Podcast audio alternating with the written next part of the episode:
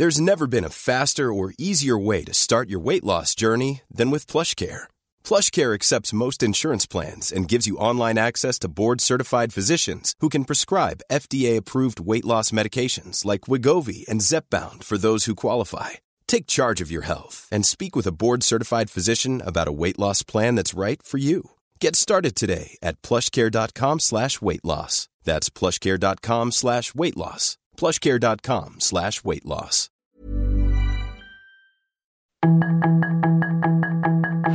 Tarde a tarde, lo que necesitas saber de forma ligera con un tono accesible.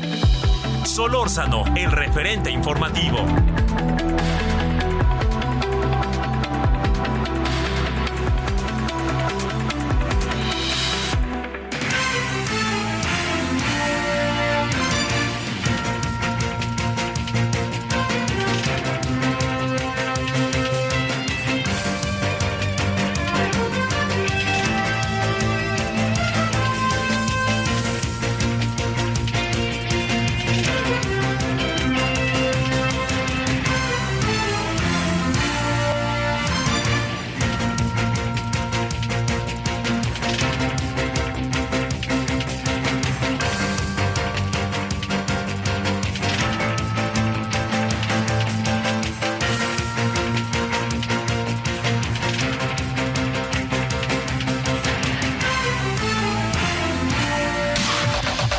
La información de último momento en el referente informativo. Enrique Alfaro, gobernador de Jalisco, indicó que antes de la desaparición de cinco jóvenes en Lagos de Moreno están ante ataques irracionales, violentos y directos a la estabilidad de Jalisco que exigen una reacción del Estado mexicano. En el primer mensaje que emite desde la desaparición de los jóvenes Roberto Olmeda Cuellar, Diego Lara Santoyo, Uriel Galván, Jaime Miranda y Dante Hernández. El aspirante de Morena a la coordinación de la defensa de la Cuarta Transformación, Marcelo Ebrard, exigió a la dirigencia nacional de Morena dejar de simular y tomar medidas contra el acarreo y guerra sucia realizada por Claudia Sheinbaum. El proyecto de presupuesto que trabaja el Instituto Nacional Electoral para 2024, que asciende a 37 mil millones de pesos, es excesivo y podría ser reducido hasta en 10 mil millones de pesos, afirmó López Obrador. Un juez vinculó a proceso a los seis trabajadores del centro nocturno Black Royce, ubicado en el municipio de Naucalpan, en el Estado de México, quienes fueron detenidos por su presunta participación en la muerte del empresario Íñigo Arena Saiz, quien perdió la vida el pasado 6 de agosto en el establecimiento. Se formó la tormenta tropical Hillary al sur de las costas de Guerrero y Colima. Al menos 17 soldados murieron en una emboscada yihadista en Níger antes de una reunión de jefes militares de países de África Occidental el jueves sobre una posible intervención armada para restituir al presidente Mohamed Bazoum derrocado por un golpe de Estado. La policía española arrestó a cinco turistas franceses y un suizo por presuntamente violar a una mujer británica de 18 años en la isla de Mallorca. La violación ocurrió la madrugada de lunes en Magaluf, un punto turístico en la localidad de Calvía. Solórzano, el referente informativo.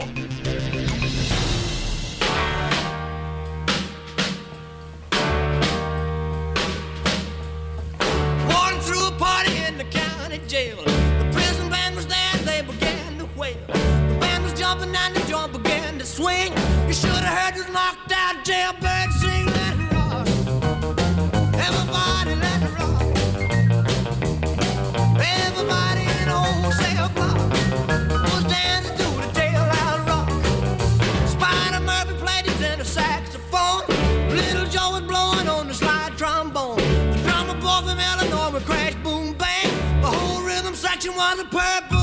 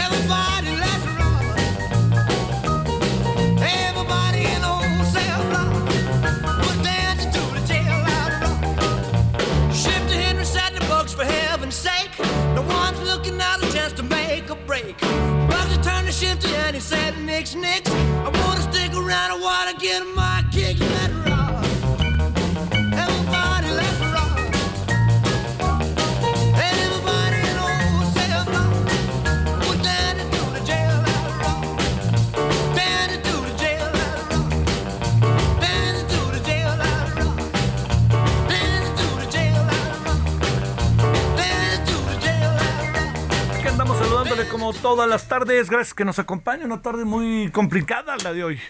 Eh, porque buena parte del día, fíjese, anduvo la amenaza de lluvia y tardó en llover. Y también tengo la impresión de que bajó la temperatura. Es algo ahí como que me, parece que pasó. Bajó la temperatura. Y entonces, este, no mucho. Yo sé que en Monterrey se han de morir de la risa de nosotros, diciendo, o en Mexicali. Que ya ve que luego, en Coahuila, en, en Monclova, bueno. Pero bueno, oiga, aquí andamos agradeciéndole mucho que nos acompañe en nombre de todas, todos quienes hacen posible la emisión. Estamos en eh, el, referente de la tarde, en 98.5 de FM, Heraldo Radio. Eh, mire, hay este.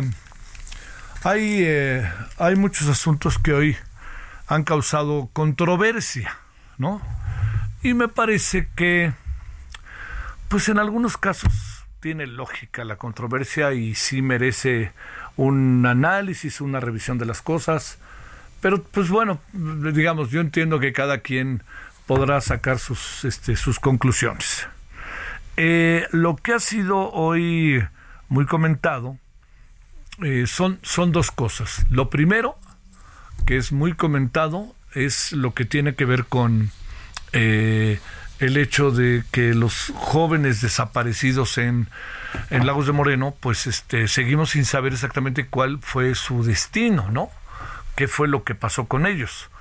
Eh, la verdad que es, digamos, a mí me parece que lo mejor en estos casos es utilizar eh, la palabra desaparecidos porque todavía no, no, no tenemos elementos, por más que digan que se pueden ser, que no pueden ser personas que han aparecido, sobre todo una en la cajuela de un automóvil que era de ellos, este es muy difícil saberlo, ¿no? Porque quemaron el automóvil y requiere un poco de tiempo tomar una un, tener una opinión, ¿no? Este de carácter médico, este de los forenses para poder tener una opinión muy acabada o acabada precisamente de, de ello.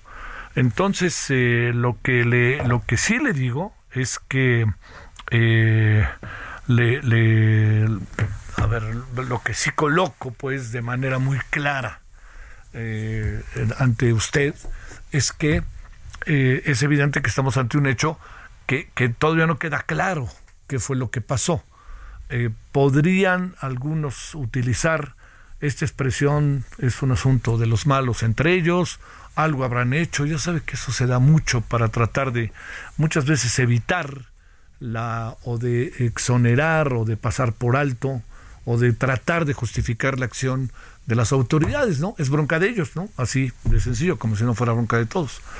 Es muy, muy, muy a la manera de del señor gobernador del estado de Veracruz, ¿no? Pues están peleando la plaza, ¿no? Entonces, no importa, mátense y que se mueran otros, etcétera. Entonces, yo, yo realmente le quiero decir que a mí, a mí no, no me alcanza no tengo TV elementos como para poder opinar y yo supongo que muchas personas que están en lo mismo eh, este, estarán en la misma vía. No queda claro exactamente qué es lo que pasó y, más aún mientras no se encuentre a los jóvenes. Fíjese, todos oscilan entre 19 y 22 años.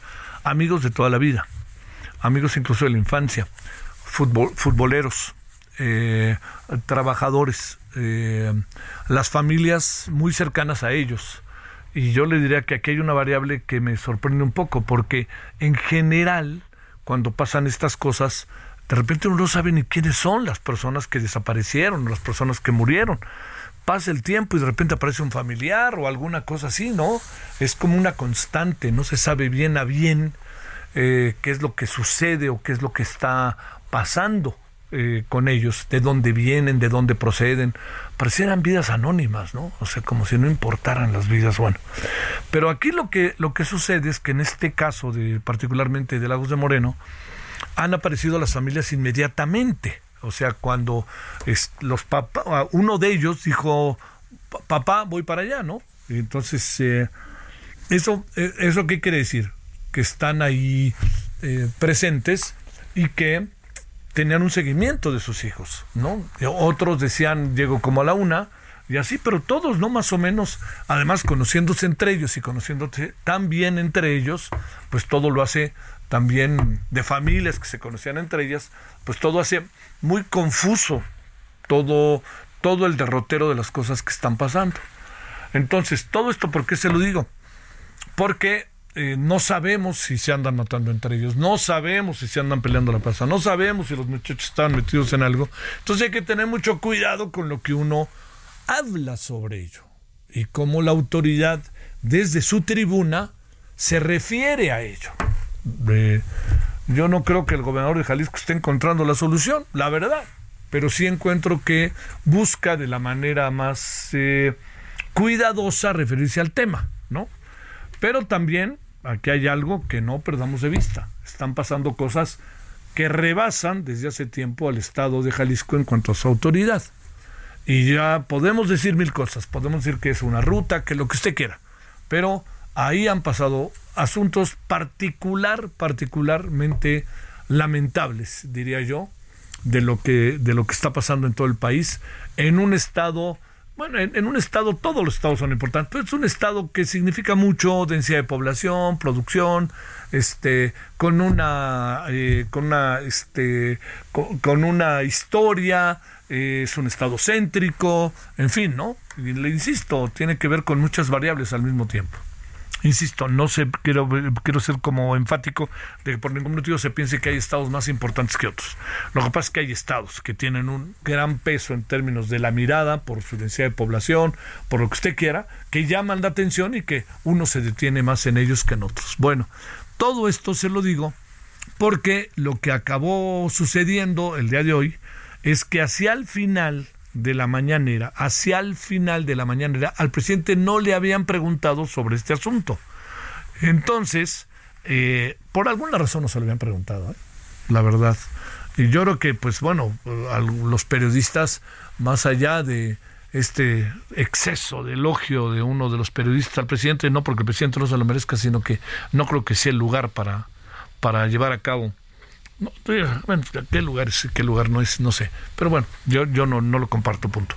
Pero lo que sí le puedo decir es que eh, al preguntársele al presidente sobre Lagos de Moreno, el presidente dijo no oigo. Y este y es evidente que el presidente estaba escuchando, ¿no? Porque luego contó un chiste, incluso también con algo de sexismo, me parece. Este, pero el presidente dijo no oigo no oigo, se dio la vuelta y se fue. Hay quienes dicen que ya había terminado la mañanera. Efectivamente, se había terminado. Pero el presidente escuchó perfectamente el planteamiento. Y para hacer el tamaño de asunto, me parece que el presidente debió haber respondido. No de la manera en que lo hizo. Pero eso es lo que yo creo, ¿eh? Eso es lo que yo creo.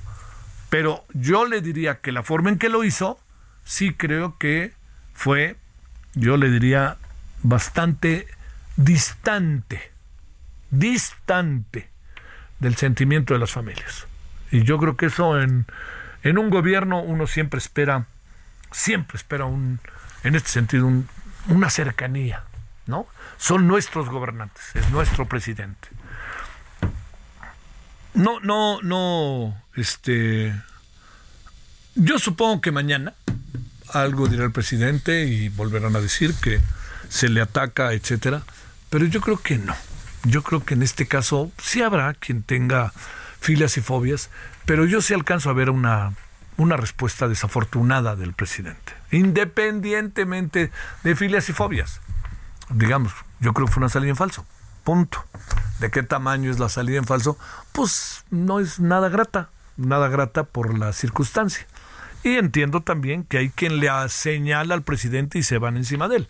A mí me parece que es una salida en falso, desasiada, y que es un tema muy delicado que merecía, a pesar de que ya había acabado la mañanera, una respuesta distinta de la que le hizo. No, no hago escarnio de la respuesta del presidente, sino más bien me inquieta y me preocupa la respuesta del presidente como ciudadano y en función de los hechos concretos que se suscitaron el fin de semana en Guadalajara, en Lagos de Moreno, y que no sabemos todavía qué es lo que sucede, y que es algo que de nuevo pone en evidencia circunstancias de carácter eh, político, de carácter de en materia de seguridad, etcétera, en las cuales estamos todos involucrados, pero la autoridad que ejerce la autoridad, que rige la autoridad y que es parte del Estado mexicano, tendría que tener respuestas diferentes. Bueno, esto que, que le planteo, este, que, que yo le diría, eh, yo le diría que, que hay que tener mucho cuidado, porque esto puede crear condiciones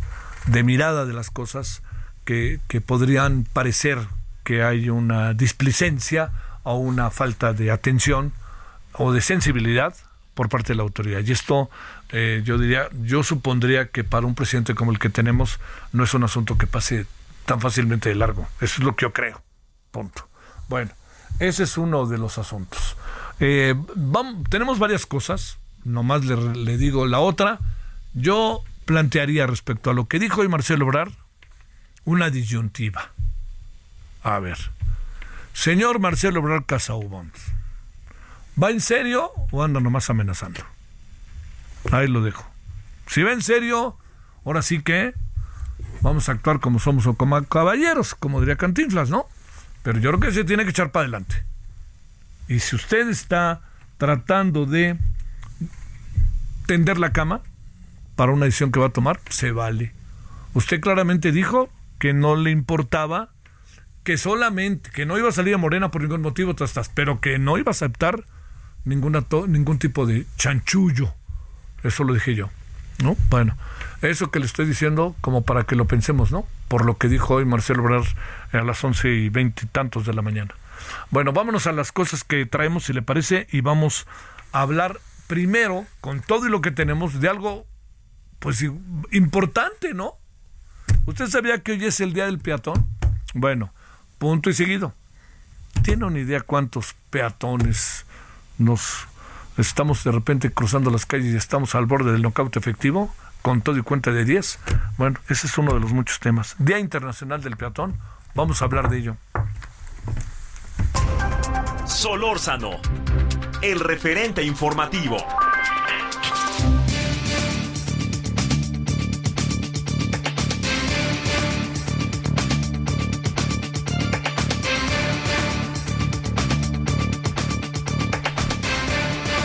Bueno, quiero agradecerle a Stefan Brodziak, quien es coordinador de calidad de aire y seguridad vehicular en el poder del consumidor. Stephen, ¿cómo has estado? Muy buenas tardes. Javier, muy buenos, muy buenas tardes, perdón, y un gusto estar contigo y con tu auditorio.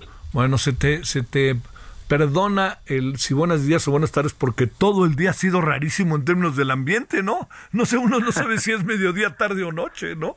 Así ha estado. Oye, a ver. ¿qué sería importante pensar sobre el Día Internacional del Peatón eh, en México?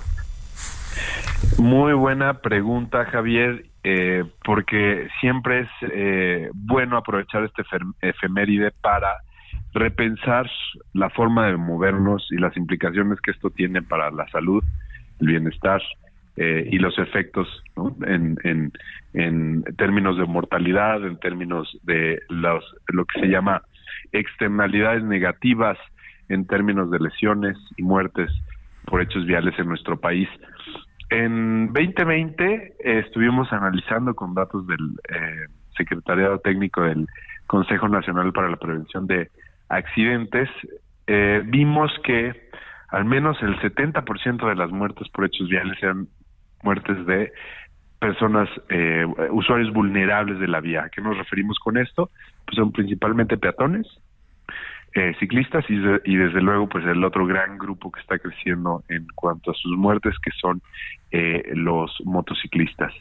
Y esto, Javier, tiene que ver con toda una serie de decisiones de diseño que hemos hecho con respecto eh, a lo más elemental como la infraestructura vial, pero también en cosas más complejas como eh, el- los dispositivos de seguridad con los cuales equipamos a los vehículos que se venden en nuestro país, las motocicletas, ¿no? O falta de eh, dispositivos de seguridad y desde luego también en la aplicación de la ley, la interpretación que se da a los reglamentos que se tiene, eh, la, la ahora recién nacida, te diría yo, Ley General de Movilidad y Seguridad Vial que nos da el marco para eh, atacar de raíz las, las eh, los problemas que atañen a eh, los las personas eh, usuarias peatonas de la vialidad, que todas y todos en algún momento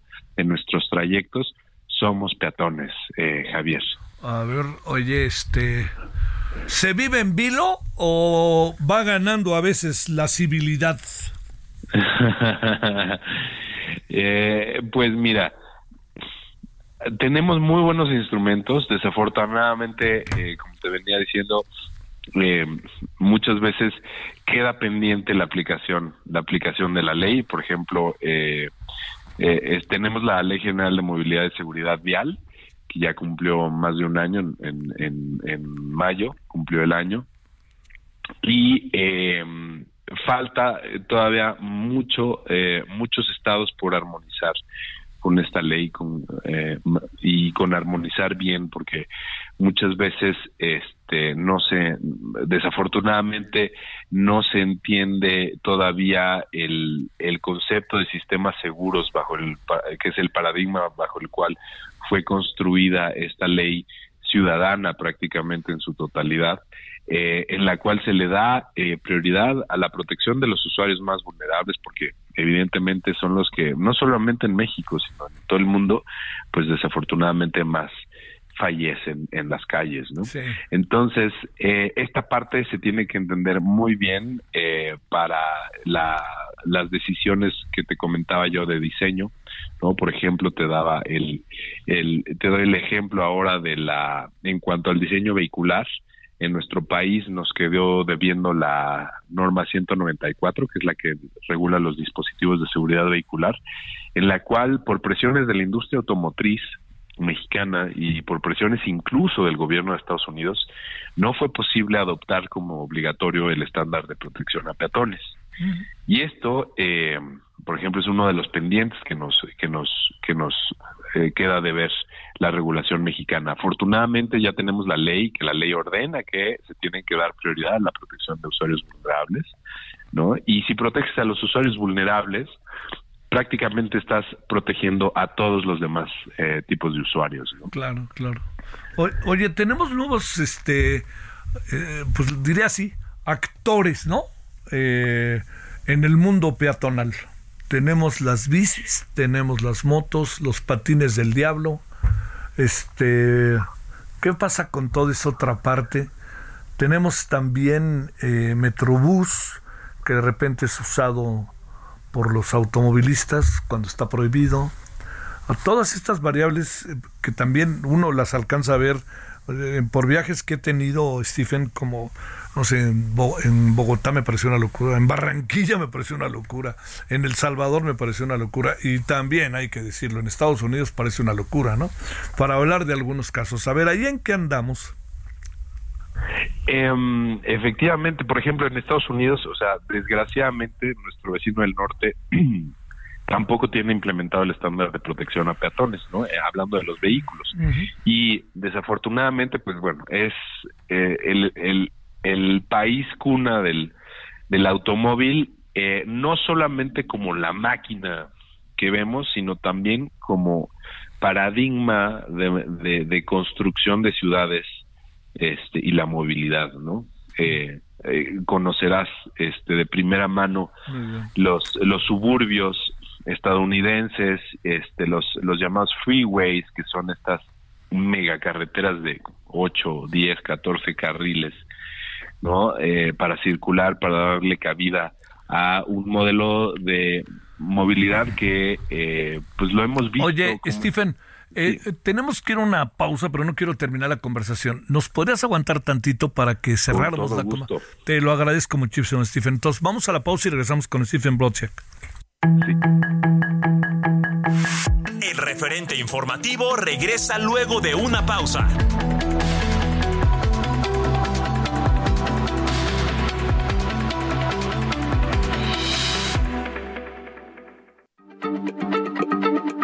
Heraldo Radio, la H se lee, se comparte, se ve y ahora también se escucha.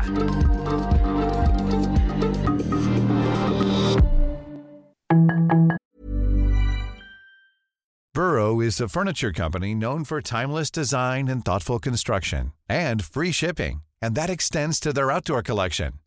Their outdoor furniture is built to withstand the elements, featuring rust-proof stainless steel hardware, weather-ready teak, and quick-dry foam cushions. For Memorial Day, get 15% off your Burrow purchase at burrow.com slash ACAST and up to 25% off outdoor.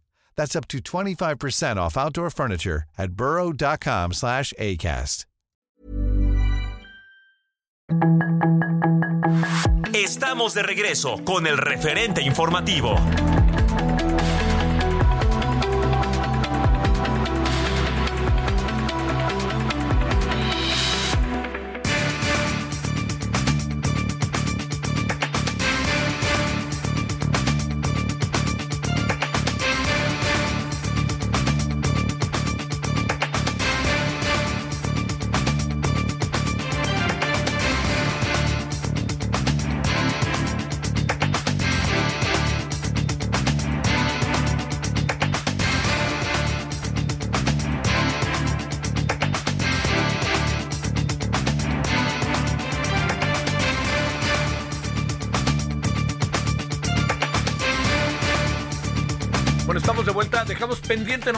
Final de la conversación con Stephen Brodziak, coordinador de calidad del área y seguridad vehicular en el Poder del Consumidor.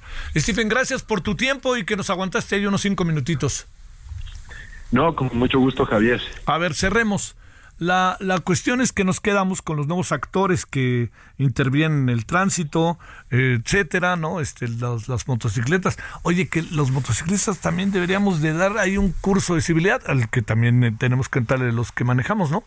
Pero sí, de repente, este es, es, eh, ahí no sé cuáles sean las reglas, pero sí, de repente se pasan muchos altos, no generalizo, ¿no? Pero se pasan altos que generan luego problemas. Pero bueno, independientemente de eso, hablabas también de los llamados freeways o a lo mejor podríamos decir segundos pisos en Estados Unidos y ahí fue donde se acabó la conversación. Adelante, Stephen. Claro que sí, Javier. Eh, Sí, eh, te mencionaba que era bueno eh, un paradigma fallido este para eh, la movilidad que pues bueno data de, de- toda la historia del, del- prácticamente del vehículo en, ese país cómo se crearon ciudades para este y, un ordenamiento eh, territorial y desarrollo urbano para fomentar el uso del vehículo que pues vemos que es un tema muy muy muy fallido y muy peligroso, sobre todo para ahora los tiempos que estamos viviendo de incrementos en los efectos del cambio climático y demás.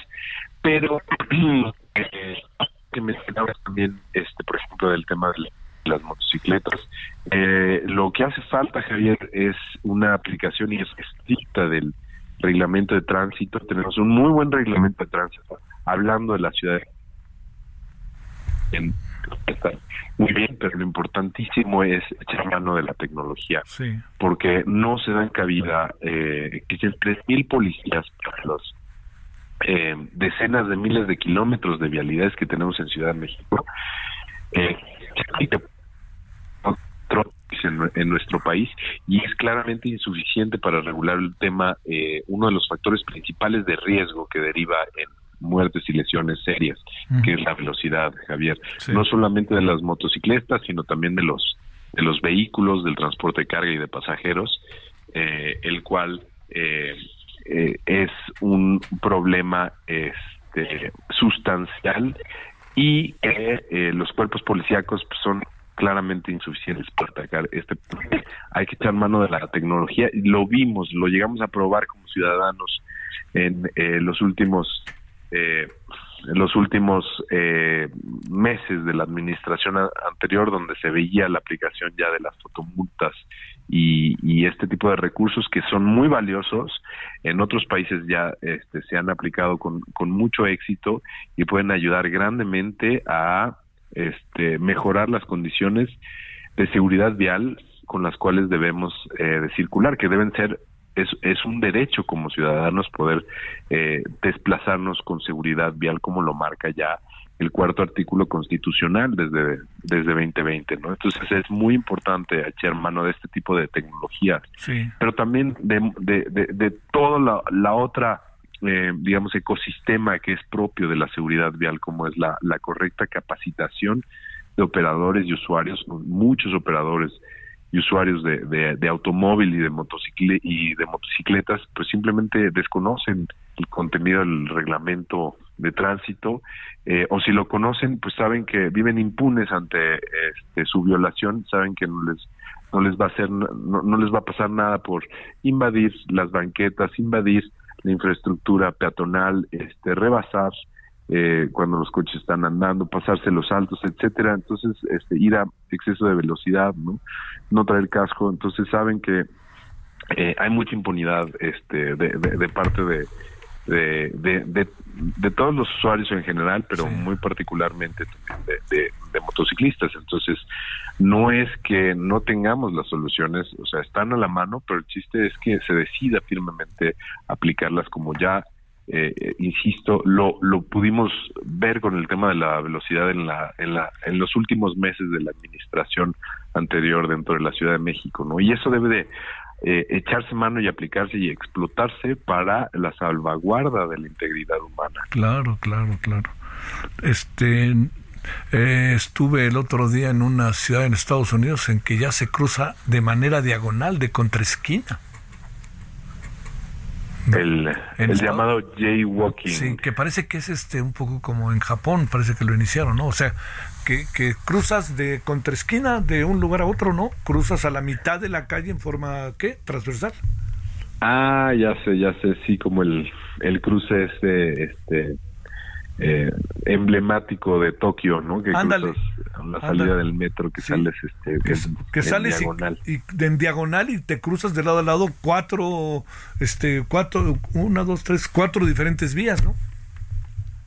Sí, bueno, o sea, todos los progresos, o sea, si, si te da la capacidad el flujo peatonal Claro. para tener un, un- un- un cruce de esa naturaleza y lo puedes verdaderamente contener, dar las condiciones, Javier, Sí. para que puedas contener el flujo vehicular y tener una fase, digamos, peatonal que te dé ese esa distancia, ese tiempo, pues me parece genial ir este lanzándonos en ese en ese sentido, ¿no? Y lo, lo estamos viendo ya en el mundo, este Javier, muchos muchas ciudades, por ejemplo en Europa, sus centros ya los están cerrando la circulación de vehículos, ya los están este, dejando eh, exclusivamente peatonales y eso tiene muchísimos beneficios para la ciudad, para la población e incluso para el comercio, como lo vimos eh, aquí en nuestro propio país con la calle de Madero, Sí. este que se incrementó las ventas eh, muchísimo, eh, tanto así que el propio 16 de septiembre quiso hacer una Una cosa parecida. incrementar la, Sí. la- la- las bondades peatonales de, de- de- de la calle sin llegar a, a ser totalmente peatonal. Te mando un gran saludo, Stefan Brodziak. Gracias que estuviste con nosotros. Con muchísimo gusto, estimado Javier, muchos saludos a ti y a tu auditorio. Dale un abrazo, gracias. 17.38 en hora del centro. Solórzano, el referente informativo.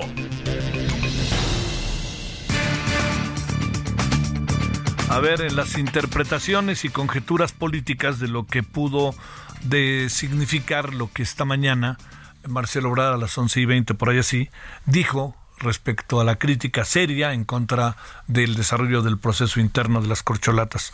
Jorge Algovín es consultor y analista político. Jorge, gracias. ¿Cómo has estado? Buenas tardes. Hola, muy buenas tardes, mi querido Javier. Un gusto saludarte a ti y a todo el auditorio. A ver, te lo planteo así. ¿Va en serio o es una amenaza? Mira, lo que vimos hoy hace unas horas es una rueda de prensa donde el canciller Marcelo Ebrard lo que está haciendo es una eh, rueda de prensa que huele a ruptura. Se acabó el AMLOG en el proceso interno de Morena y estamos viendo que los cuchillos están saliendo y que a medida que se acerca la fecha, que es el 6 de septiembre para elegir al próximo coordinador o coordinadora del movimiento de la Cuarta Transformación, estamos viendo que se acelera el paso y hay unas acusaciones serias, Javier, déjame decírtelo así, acusan el uso de recursos públicos eh, a través de la intervención de la Secretaría del Bienestar, lo cual eh, en términos lisos y llanos sería una afectación al artículo 134 constitucional, se habla de un acarreo monumental por parte de Claudia Sheinbaum y por otro lado de encuestas pagadas. Y entonces aquí también habrá que decir que lo que hace hoy en esta rueda de prensa Marcelo Ebrard es declararse como el próximo ganador del movimiento y cerrar justamente la competencia entre él y Claudio Sheinbaum. Y algo que es muy interesante y, a partir de lo que tú señalas pareciera que es una amenaza pero con tintes también de eh, señalar que viene algo dice permitan que la ciudadanía elija porque de lo contrario será un desastre para Morena. ¿Esto cómo lo podemos leer? Como una futura ruptura de parte de Marcelo si no obtiene el triunfo en el proceso interno y veremos qué ocurre, si se mantiene dentro del movimiento o busca una opción que esté fuera del movimiento de la cuarta transformación y esto también traerá consecuencias importantes, no tanto por las respuestas que han dado las propias corcholatas, sino que habrá que esperar el día de mañana cómo responde el presidente López Obrador y cuál será la reacción desde Palacio Nacional y la mañanera para ver si realmente se mantiene la unidad o hay una reacción por parte de eh, el amlocentrismo, como lo podríamos estar denominando en esta ocasión. Da la impresión de que a ver, eh, entró en un terreno, eh, Marcelo Brard, del cual es muy espinoso, escabroso, pero va a estar difícil salirse tan fácilmente de él, ¿no? ¿O cómo ves? Va a estar muy complicado, Javier, porque él ya decidió fajarse eh, en una pelea que va perdiendo por puntos en términos pugilísticos, ha decidido ya meter los codos, la cabeza, este, ocupar todos los medios que tenga a su alcance para poder este, derribar a lo que parece ya un resultado cantado, que es Claudia Sheinbaum erigiéndose como la nueva responsable y coordinadora del movimiento de la cuarta transformación. Por lo tanto, veremos en los próximos días cómo también jugarán las otras corcholatas, en este caso, por ejemplo, Adán Augusto, que eh, hoy ha dicho que hay que tener paciencia y por otro lado también señaló que no hay que hacer bulla cuando la gallina es tuya, en un dicho popular por parte de Adán y por otro lado lo que hemos visto por parte de Claudia Sheinbaum es mantenerse apegada al libreto y decir que ella no va a hablar mal de sus contrincantes, de sus compañeros y que además ella está confiada y que dice que desde hace un año las encuestas la dan como ganadora. Por lo tanto, niega cualquier acusación por parte de, Marcelo, pero me parece que esto ya comienza a calentar el, el propio proceso interno de Morena, que había estado muy aburrido y todo había estado centrado en la oposición con Xochitl Galvez y por lo tanto veremos cómo ambos bloques comienzan a hacer las operaciones cicatriz de cara a la elección ya de, en el caso del Frente, el 3 de septiembre de su responsable y por otro lado tendremos al oficialismo eligiendo a su coordinador o coordinadora el próximo 6 de septiembre. ¿El presidente pierde el control del proceso o qué piensas?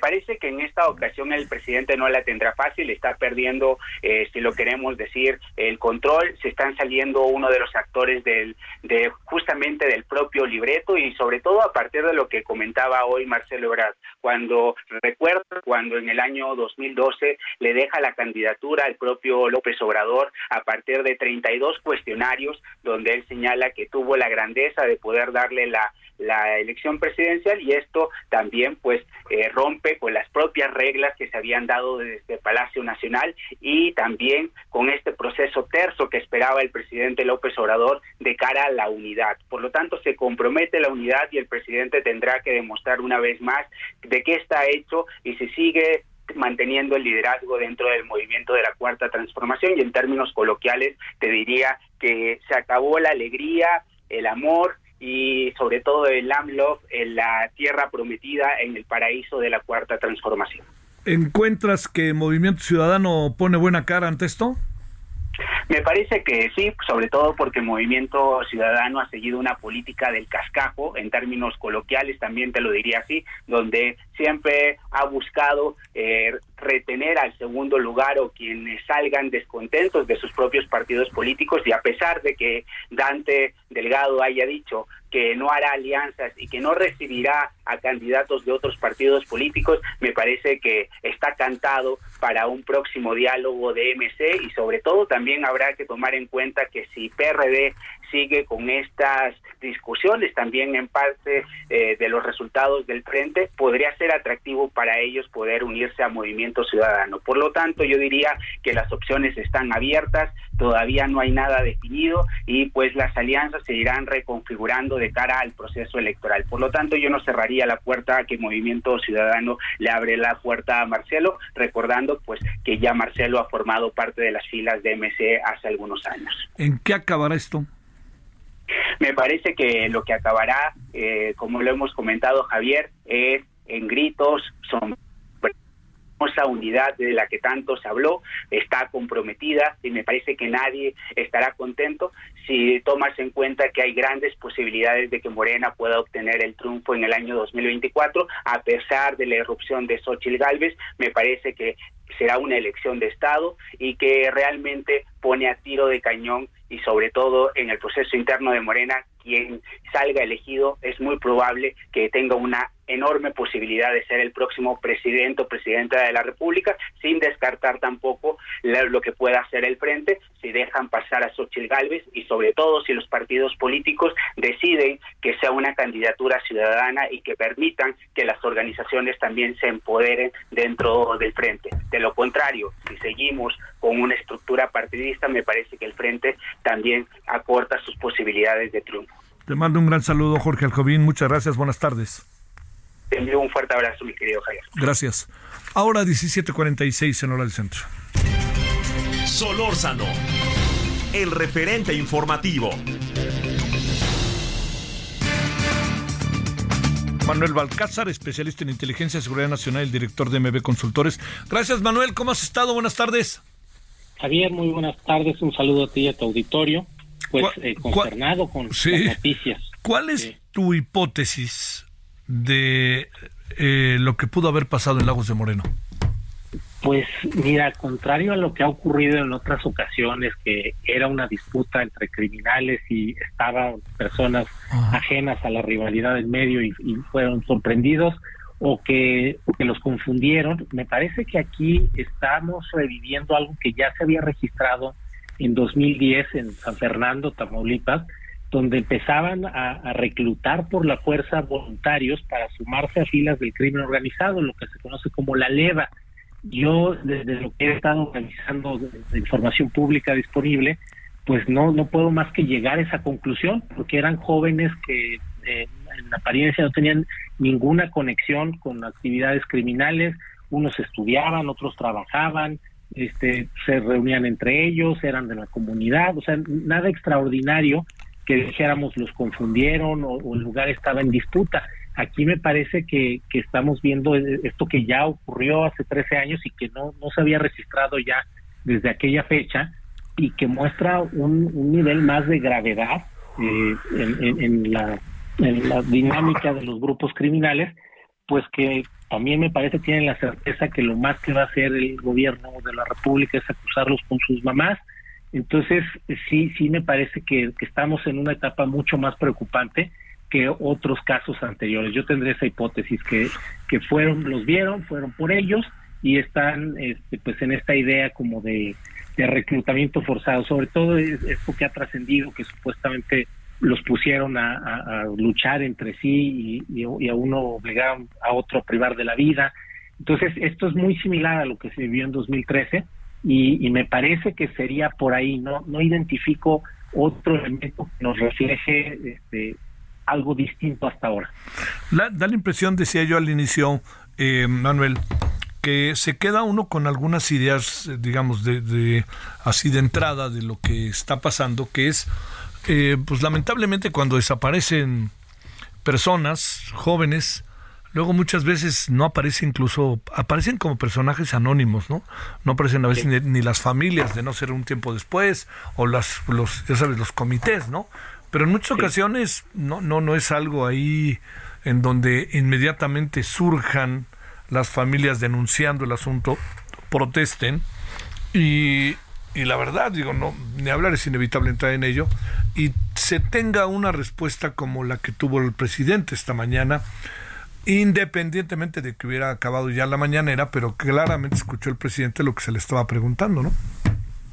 Por supuesto, Javier, e independientemente de que lo escuchó y no quiso, me parece que es un tema que por la gravedad ameritaba tratarlo en ese foro que se ha vuelto pues el más importante de la República en términos políticos de seguridad y de decisiones y al negarse a hacerlo eh, yo creo que pues nos manda un mensaje muy negativo a la sociedad de, de discriminación en cuanto a, a- a los casos que se atienden que requieren urgencia o no porque eh, yo creo que sí es, es de tal nivel que obliga a ser, a ser tocado, vaya, aunque fuera con un boletín de prensa, podemos entender Claro. que el presidente tenía prisa, quería irse a desayunar, pero un boletín de prensa, algo que nos diga que nuestro gobierno de la República en México está preocupado y atento por la seguridad de sus ciudadanos, y más si son jóvenes, ¿no? Eso, eso me parece gravísimo.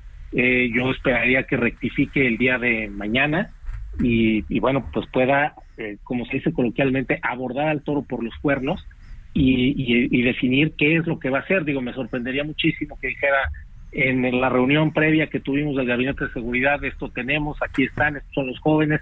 Eso créeme que sería una gran sorpresa que me encantaría escuchar, pero tengo serias dudas que vaya a ocurrir. Pues híjole. Oye, este, digamos, si tenía prisa y desayuno y todo, que uno entiende las innumerables actividades del presidente, hay algo que sí, por lo menos, le, le dio tiempo de dos o tres minutos para contar un chiste, ¿no?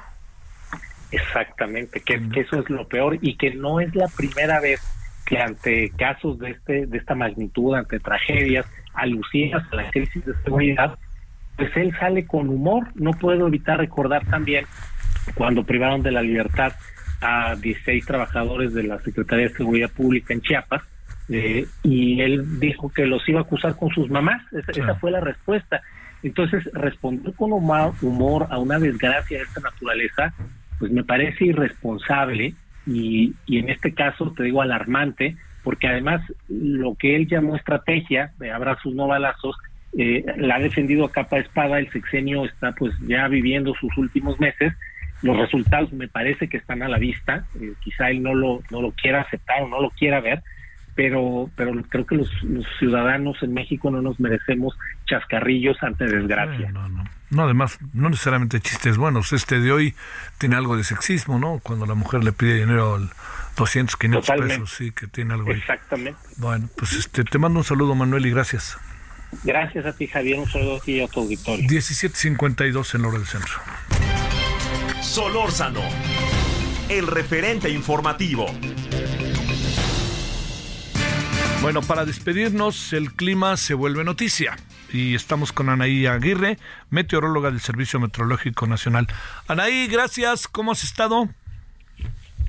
Hola Javier, bien, muchas gracias aquí con la noticia de que se formó esta mañana la tormenta tropical Hillary al sur del estado de Michoa- de Guerrero, perdón, y pero a las 18 horas se localizó aproximadamente a 495 kilómetros al sur de Punta San Telmo en el estado de Michoacán y a 570 al sur de Manzanillo, Colima. Presenta vientos máximos sostenidos de 65 kilómetros por hora, rachas de 85 kilómetros por hora y se desplaza se desplaza hacia el oeste noroeste a 24 kilómetros por hora. Las bandas nubosas de este sistema mantendrán condiciones para lluvias puntuales intensas, las cuales se acompañarán de descargas eléctricas en los estados de Oaxaca, Guerrero y Michoacán, así como lluvias muy fuertes en Nayarit, Jalisco, Colima y Puebla, y lluvias fuertes en el Estado de México, la Ciudad de México y Morelos. Además, están, estamos pronosticando rachas de viento de 70 a 90 kilómetros por hora y oleaje elevado de 2 a 4 metros de altura en las costas de Oaxaca, Guerrero, Michoacán y Colima. Es importante mencionar que las lluvias pronosticadas podrían reducir la visibilidad, originar incremento en los niveles de ríos y arroyos, así como generar deslaves en inundaciones en las zonas eh, bajas de los estados que les acabo de mencionar. Es por eso que los invitamos a que estén atentos a las emisiones del sistema de protección civil de cada estado y por supuesto que nos sigan en nuestra cuenta de Twitter arroba con agua guion bajo clima o en nuestra página web para el seguimiento de esta tormenta tropical. ¿Tormenta tropical con la posibilidad de convertirse en huracán o cómo ves las cosas, querida Anaí? Sí, así es. El sistema está tiene alta probabilidad de convertirse en huracán categoría 1. Tal vez el día de mañana eh, a mediodía ya esté como huracán categoría 1. Incluso puede alcanzar huracán categoría 3, pero bueno, eso ya se verá a lo largo de los Sí. siguientes días. Oye, muy en breve para cerrar, la Ciudad de México hoy una locura, todo el día parecía que si era de noche, de día, si era de noche, de día, ¿no? Todo nublado, nublado y no alcanzó a explotar de todo la lluvia, ¿no? Ajá, sí, como son bandas eh, nubosas que genera esta eh, tormenta tropical, no son nubes de gran desarrollo vertical, sin embargo, pues sí generan lluvias según los eh, intervalos de chubascos y pues sí estamos pronosticando lluvias fue con acumulados de 25 a 50 aquí para la Ciudad de México. Te mando un gran saludo, Anaí, y el agradecimiento que estuviste con nosotros. Sí, gracias. Gracias. Nos vamos, 21 horas en hora del centro, parte de lo que hemos tratado el día de hoy. Tenemos además una conversación con el secretario de Agricultura en Perfiles y sobre todo deseamos que tenga buena tarde. Tápese, ha enfriado un poquito aquí en la ciudad. Adiós. Hasta aquí Solórzano, el referente informativo.